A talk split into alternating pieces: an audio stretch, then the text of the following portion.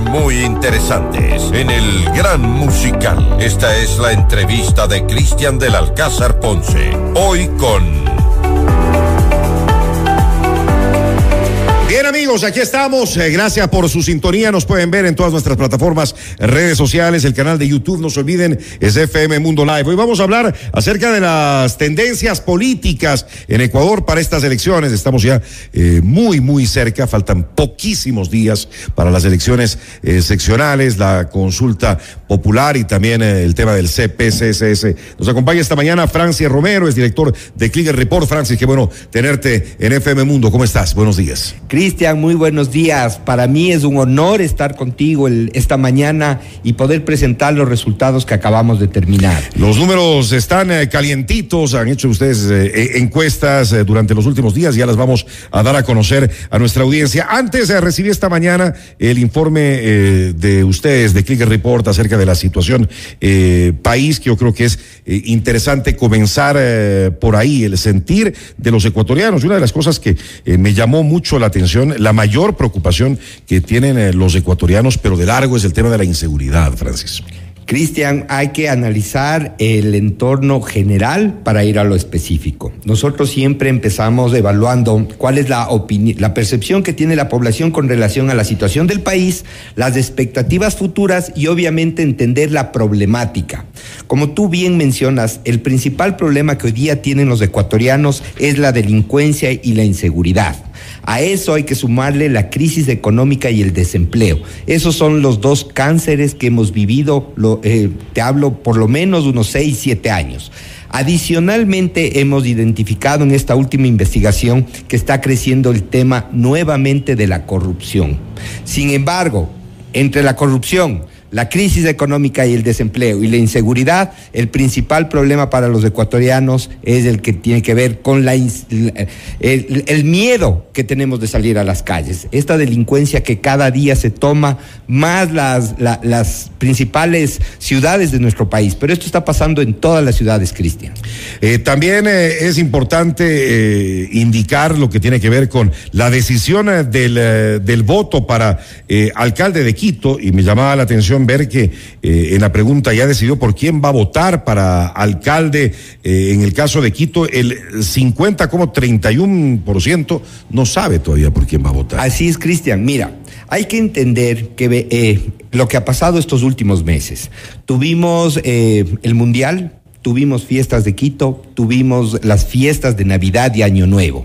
Empezamos el año con eh, recién la ciudadanía regresándoles a ver a los candidatos. Como que no se ha puesto la atención del caso como en otros, como en otros comicios. Además de que es una campaña bastante corta. ¿no? Así es, lamentablemente la campaña dura un mes, eh, arrancó ya con el año y vemos que la población poco a poco se va empapando. Hemos estado con la cabeza en otras cosas. Entonces, así es, y eso ha hecho que hoy lamentablemente eh, la intención de voto esté muy dispersa. Todavía la gente no sabe por quién va a votar. Uno de cada dos quiteños mencionó que no ha decidido por quién va a votar. Esto que eh, refleja que los resultados que estamos obteniendo al el día de la elección van a ser muy diferentes a lo que está pasando. Estamos en la mitad de la campaña. Nada está dicho todavía entonces, Francis. Así es. En Quito, por lo menos, nada está dicho. En Guayaquil veo que pues ya eh, la, gente está un poco más decidida al menos. En, Guayaquil es cuatro de cada diez no ha decidido, seis ya ha decidido. Sin embargo, allá está un poco más, no está tan fragmentada la, la, la votación. Allá vemos que hay tres candidatos que pueden llegar a ocupar el sillón de de, Olmedo. En Quito tenemos cinco que están con eh, posibilidades matemáticas. En el caso de Guayaquil, la fuerza de Cintia Viteri es impresionante. La fuerza de Cintia Viteri es del Partido Social Cristiano. Sigue siendo. En tanto tiempo. Sigue siendo el bastión del Partido Social Cristiano. Cintia Viteri tiene 35 puntos. Y luego tenemos a, a, Jairala y a, y Aquiles Álvarez, que ellos están de alguna manera enamorando a quienes eh, ya no sienten eh, ese cariño por el Partido Social Cristiano. Bueno, y en el caso de Quito, tienen ustedes ustedes estos eh, números que mañana ustedes eh, darán a conocer de manera oficial los resultados, pero hoy qué bueno poder tenerte en el programa, Francis, con eh, los datos que tiene Click Report. Cuéntanos un poquito, ¿qué, está pasando este, para, este, para la alcaldía? Este, este news para ustedes. Gracias. Eh, a ver, está liderando la intención de voto eh, el exalcalde Yunda. Él está cerca a los 19 puntos. En sigue, siguen en primer lugar entonces, según las encuestas. Se mantiene en primer lugar. Lo que hemos ¿Se mantiene, ha subido, ha bajado? A ver, él ha crecido dos puntos, de 17 a 19. ¿Eso es bueno o malo? Eso quiere decir que no ha tenido el impacto que debió haber tenido para consolidar la, la, la, o sea, para llegar a ganar. Tiene que sacar más votación para ganar. Vemos que Andrés Páez ha crecido, Andrés Páez tiene 16 puntos. 16 puntos, 16 Puntos. Está en segundo lugar entonces es el de mayor, al momento en las encuestas. Es el de mayor crecimiento. En tercer lugar... Ha crecido mucho, ¿no? Porque comenzó muy bajito. Así es. Eh, en, tercer lugar está Pedro Freire, él también ha crecido. también bastante, ¿no? Él tiene 14 puntos.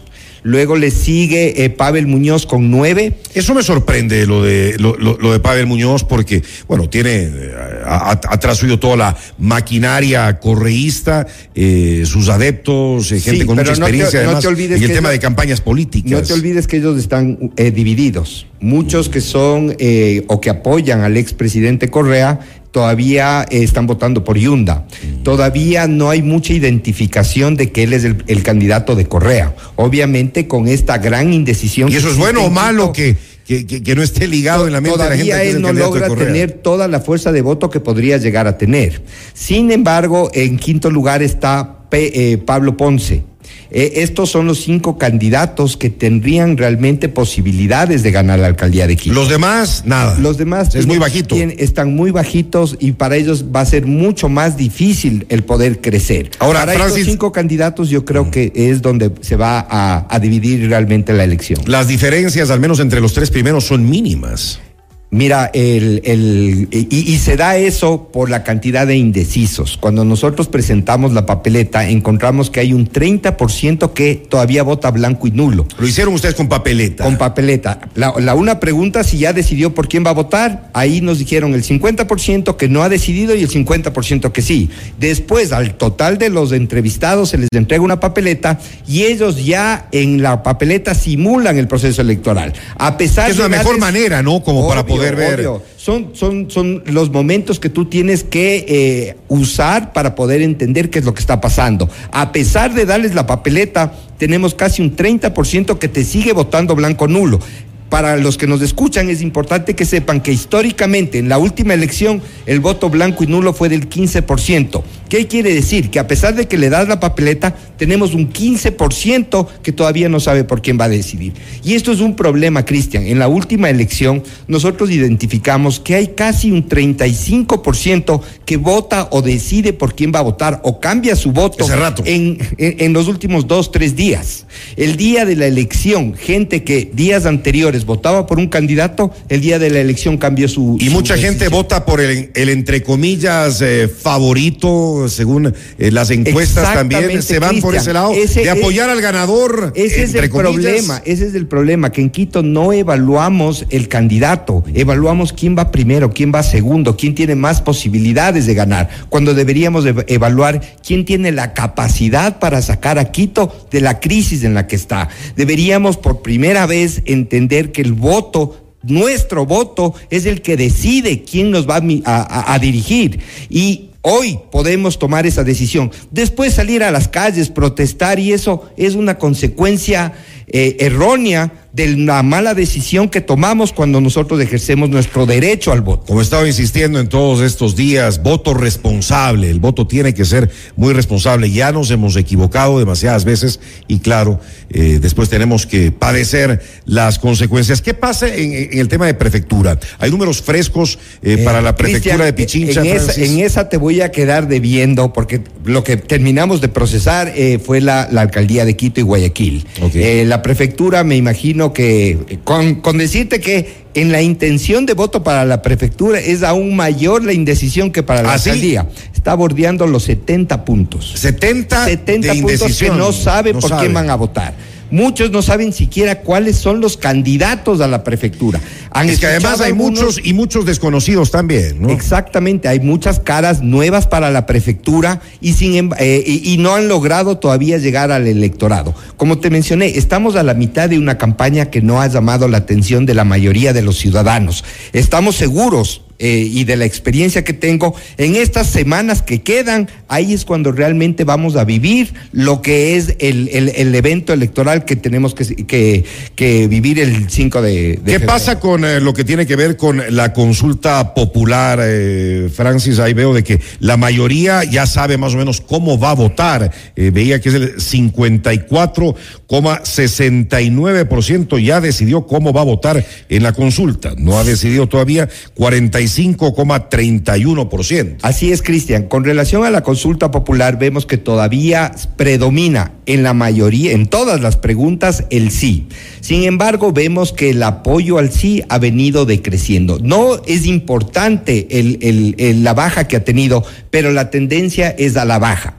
¿Qué quiero decirte con esto? Que hay preguntas que no tienen el mismo respaldo que otras preguntas. Por ejemplo, la extradición es una de las que mayor intención por el sí eh, se veía reflejado en los Era de esperarse, ¿no? Era de esperarse. Y es la de mayor promoción también, es la de mayor conocimiento ah, ah. por parte de la población. Fíjate que las otras, la, la, la, que tiene que ver con el Consejo de Participación Ciudadana, la que tiene que ver con eh, el, el, distribuir recursos a, a, las zonas eh, donde se, se obtienen los recursos minerales, no tienen, tienen un nivel altísimo de, de, de falta de conocimiento. No saben todavía cómo van a votar. Existe un 29% que decidió votar por el sí, definitivamente, pase lo que pase, todo, o sea, sería el voto duro del sí, está alrededor del 30%. Y que la mayoría de gente votará todo sí o todo no. En, eh, eso es lo que hay estamos pocos, Hay pocos que tal vez se ponen a ver cada una de las preguntas sí, no, sí, no. Exactamente, Cristian. Van, a ver, van, a ver, van a ver muchas preguntas que no tengan todo en la fuerza del sí. Y eso es lo que vamos a ir evaluando a lo largo de estos, de estos días. Ahora, ya las, eh, las elecciones seccionales, el referéndum, consulta popular, eh, son el próximo domingo. Tenemos tan poquitos días. Pueden cambiar las cosas, eh, podemos esperar sorpresas, Francis. A ver, según lo que ustedes han ido midiendo. Mira, el Ecuador es un país que siempre te sorprende. Hay que ser realistas, hay que poner los pies en la tierra. Aparentemente vemos que una semana o un año, este año 23 iba a ser un año maravilloso. Tenemos todo para, para que sea un año maravilloso. Hemos roto récords en exportaciones, hemos roto récords en cobro de impuestos, tenemos una gran cantidad de dinero en reserva monetaria, tenemos un precio del petróleo que nos favorece, tenemos dolarización, o sea, tendríamos todo para salir adelante. Pero ni bien empezamos con las ganas de salir adelante, nos caen todos los casos de temas políticos, que lo único que... el eh, tema corrupción, ¿no? El tema Otra de corrupción. Lamentablemente, ¿eso qué hace? Que la gente siga guardando el dinero, no invierta. Y eso es lo que tenemos que cambiar. Los ecuatorianos tenemos que, independientemente de lo que pase en el tema político, tenemos que seguir luchando para sacar al Ecuador de la crisis en la que hemos vivido, no un año, no dos años, vamos desde el 2016 que se vino agravando la crisis económica. Recuerda lo que pasó en el 2019, lo que pasó el año anterior, en junio. Esas cosas lo único que hacen es frenar el desarrollo lógico que debería tener el Ecuador. Somos un país que tiene todo, somos un país que es podríamos llegar a ser una potencia. Totalmente. Pero depende de nosotros y depende de que el 5 de febrero sepamos escoger bien. No podemos caer en lo mismo que hemos venido cayendo porque mira los resultados que tenemos. Nos siguen frenando el, el, lógico desarrollo que debería tener nuestro país. Eh, para terminar, eh, Francis, entonces la alcaldía de Quito se definirá entre Yunda, entre Andrés eh, Páez y Freire.